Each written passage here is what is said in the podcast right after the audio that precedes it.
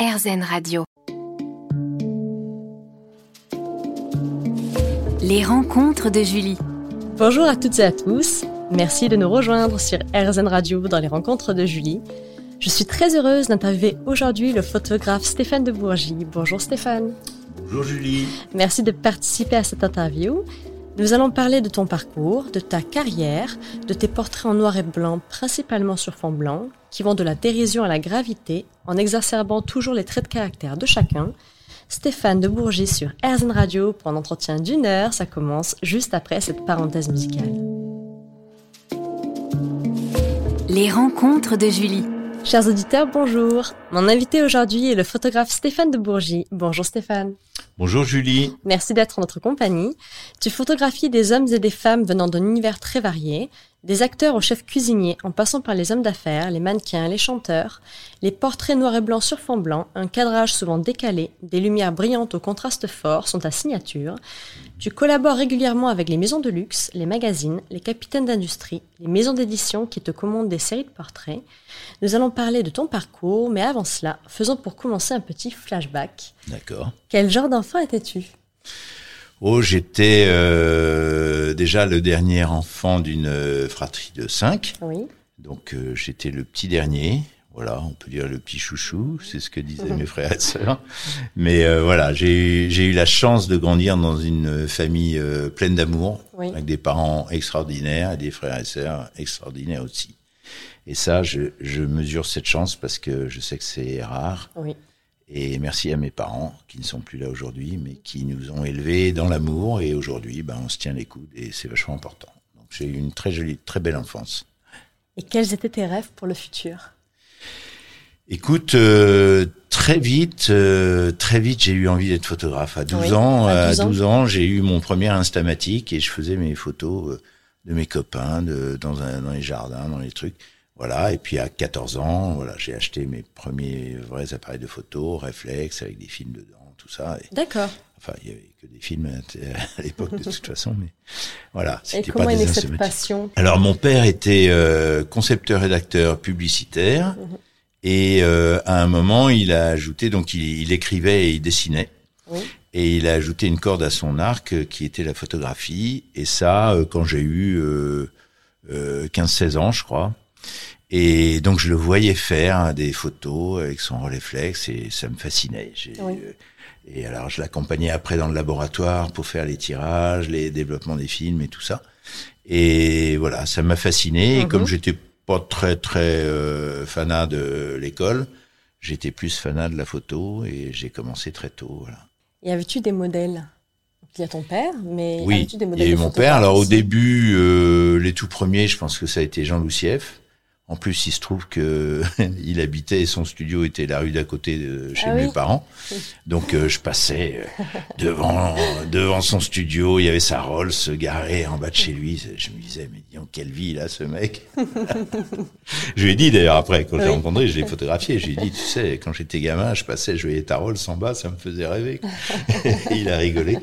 Et voilà, parce que non, non, mais euh, j'ai j'ai très vite. euh, euh, alors Jean Lucieff, c'était un, des- un des premiers que j'ai remarqué. Et après, euh, c'est vrai que mes modèles, ça a été euh, ça a été Richard Avedon. Mhm. Ça, c'est évident. J'ai une passion pour ce mec. Et Irving Penn, donc ils sont deux photographes américains, et puis aussi Albert Watson, voilà, des gens comme ça. Voilà, surtout. Et peux-tu nous raconter tes débuts? J'avais un ami qui travaillait dans une librairie, place du Palais Royal, et je savais qu'il organisait, enfin, euh, non, la- sa mère, pardon, sa mère travaillait dans une librairie, place du Palais Royal, et je savais que dans cette librairie, ils organisaient à peu près une fois par mois des dédicaces, euh, donc euh, littéraires, où ils invitaient un auteur. Et euh, par la maman de ce copain, j'ai, je suis allé voir les directeurs de la librairie. J'aurais dit, Oui. écoutez, moi je fais les photos. euh, Est-ce que je peux venir au cocktail de dédicace Ils m'ont dit, mais bien sûr, viens. Donc j'ai commencé, et puis après je, je revenais chez moi, je descendais à la cave, je développais mes films, et le Mhm. lundi j'arrivais euh, avec mes planches contact, et il regardait les planches, et il cochait les photos, il cochait. Je repartais dans mon labo, et je gagnais, à l'époque, beaucoup, beaucoup d'argent pour moi, j'avais 17 ans. C'était en Ah France. oui. euh, Je crois que je, je gagnais 3000 francs, un truc comme ça. Mhm. J'étais très très heureux. Et, et voilà, il y a eu ça. Et puis, euh, dans mes tout débuts aussi, ça a été euh, que pour pour euh, me faire un peu de sous, je faisais du babysitting. Oui. Et le hasard a fait que je me suis retrouvé à garder le fils de Nino et Chantal Ceruti. Mhm. Bon, je savais même pas qui c'était à l'époque. Mais bon, j'y allais, je prenais mon petit Solex. euh, Ils habitaient dans une des grandes tours là du 15e arrondissement qui venait de se construire. Mhm. Et un jour, j'ai demandé à Nino s'il avait pas un petit boulot pour moi euh, d'étudiant à la boutique euh, Place de la Madeleine. D'accord. Et il me dit, mais bien sûr, Stéphane, bien sûr, évidemment, tu viens quand tu veux. Bon. Et donc, j'ai été euh, vendeur en extra, comme on disait, le samedi. Et là, je voyais, il y avait Mick Jagger qui passait, il y avait, je sais plus, enfin, les acteurs, il y avait... Et Stéphane, on en saura plus juste après une coupure musicale. Ah, mais bien sûr, bien sûr. À tout de suite sur les raisons de radio. Oui. Les rencontres de Julie. Mon invité aujourd'hui est le photographe Stéphane de Bourgie. Stéphane, on parlait de tes débuts. Oui. Alors, premier job. Voilà, j'étais vendeur chez Ceruti. Oui. Et puis, euh, comme je voyais plein de stars passer, tout ça, et puis euh, je trouvais ça euh, chouette, quoi, la mode, je découvrais, et j'ai rencontré l'attaché de presse à l'époque, euh, qui voilà, qui s'appelait, qui s'appelle toujours et qui est restée une amie, Marie-Laure Delange. Oui. Et je suis allé la voir et je lui dis, écoute, euh, Marie-Laure, j'aimerais bien euh, assister à un défilé. J'ai jamais vu ça de ma Mhm. vie, un défilé de mode. Oui. Et elle m'a dit, mais bien sûr, Stéphane, j'étais envoyé par Nino, donc euh, voilà. J'arrive, je prends mes appareils de photo et je commence, et voilà, et je fais des photos du défilé. Ceruti, c'était en 76 ou 77, tu vois, il y a un petit bout de temps.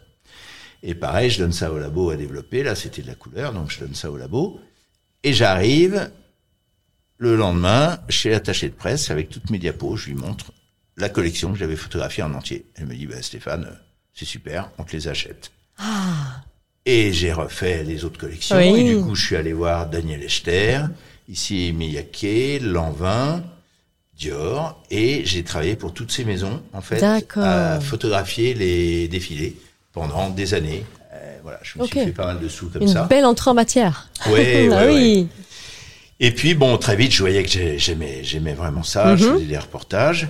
Et à un moment, je me suis dit bon, c'est bien, je fais du reportage, mais je voyais des photos dans les magazines qui avaient rien à voir avec ce que je faisais, qui étaient des, des choses en studio, que ce soit de la mode, du portrait, Oui. mais des images sur fond blanc, sur fond gris. Enfin, et ça me, ça me fascinait quoi. Et puis surtout, je voyais un travail de face à face entre un modèle et un photographe. Oui. Alors que moi, je faisais du reportage, j'étais au milieu de la foule, dans les cocktails, il y avait plein de monde. Enfin, voilà. C'est pas, c'est pas le même euh, métier, quoi. Et je me suis dit, en fait, euh, comment on fait ça? C'est ça que j'aime. Et le hasard a fait que j'ai rencontré, à ce moment-là, l'homme qui a été le plus important dans ma vie après mon père. Ça a été Henri Coste, qui est là-bas en photo. Oui. Et, euh, et j'apprends que ce mec euh, fait un, un stage, une formation sur euh, deux ans Mhm. dans une école près de Paris, machin. Je me dis, il faut que j'aille voir ce mec. Je prends mon train, je pars à, près de Chantilly. À l'époque, les, les cours se faisaient là-bas. Et je passe une journée avec Henri. Avait, donc Henri Coste avait déjà des stagiaires, une dizaine de stagiaires Oui. en, en cours pendant. Et j'avais apporté plein de, plein de trucs, mes photos de collection, mes photos de copains, de tout ça. Voilà. Et il me dit bon bah écoute, euh, ouais, t'as envie de faire ce stage, ouais, très bien. Et qu'est-ce que tu fais? Alors je lui apporte. J'avais 17 ans. Et en gros, et voilà. Et il me dit à la fin, euh, il me dit bah ok, je te prends. Janvier prochain, euh, prochain stage qui démarre pour deux ans, tu t'es inscrit. Waouh. Donc j'en revenais pas. Hmm. Là, je fais un petit saut euh, plus loin. euh, des années, des, des mois plus tard, quand j'ai commencé ce stage avec lui, j'ai dit mais tu peux me dire, Henri, euh, pourquoi tu m'as pris? Parce que normalement, il fallait, euh, en plus de passer euh, sous son scanner à lui, L'entretien, oui. ouais, entretien, il fallait voir des psys, des machins pour rentrer dans cette école, quoi. Ah oui. il y avait des tests avec pas mal de monde. Mhm. Et, euh, et en fait, euh, lui, euh, non, il m'a pas fait passer tous les tests. Alors, je lui ai dit, mais tu peux m'expliquer? Et après, il m'a dit, bah écoute, j'ai vu un gamin de 17 ans arriver avec des photos de défilés. J'avais déjà des, des photos de d'acteurs, de trucs que je faisais un peu comme ça. Je me démerdais. Oui. Et, et il s'est dit, bah ce gamin-là, s'il fait ça comme ça à 17 ans, voilà, il Ah oui. devrait pouvoir euh, était continuer impressionné. et- Mm. Voilà. Oui. Et donc il m'a, il m'a, il a squeezé tous les, les autres tests, machin. Il a dit lui, je le prends. Et voilà. Et il a été mon, mon maître jusqu'à sa mort il y a une dizaine d'années aujourd'hui. Et c'est quelqu'un qui m'a énormément appris. J'ai perdu mes parents quelques années après euh, avoir euh, rencontré Henri et il est vraiment devenu mon deuxième père. Oui. Et Henri était, euh, pour la petite histoire, le premier mari de Mylène de Mongeau, qui a Mhm. épousé Marc Simon. Mais voilà, et depuis j'ai rencontré Mylène et j'ai photographié Mylène et, et voilà. Et Mylène m'a dit, mais en fait, t'es le fils qu'on aurait pu avoir. Quoi. tu vois, enfin, c'est Oui. plein de choses de succession Mm. dans la vie comme ça. Oui. Donc Henri m'a beaucoup apporté et à 23 ans, j'ai ouvert mon studio et voilà, j'ai commencé les portraits et, et c'est ce que je fais toujours depuis depuis ce temps-là quoi, depuis des années. J'ai ouvert en 84 Oui. ici, tu vois, donc ça fait un petit bout de temps. Et j'adore toujours euh, Stéphane. ça autant quoi. Je te remercie. On se retrouve après une petite coupure musicale. Absolument, avec plaisir. Merci.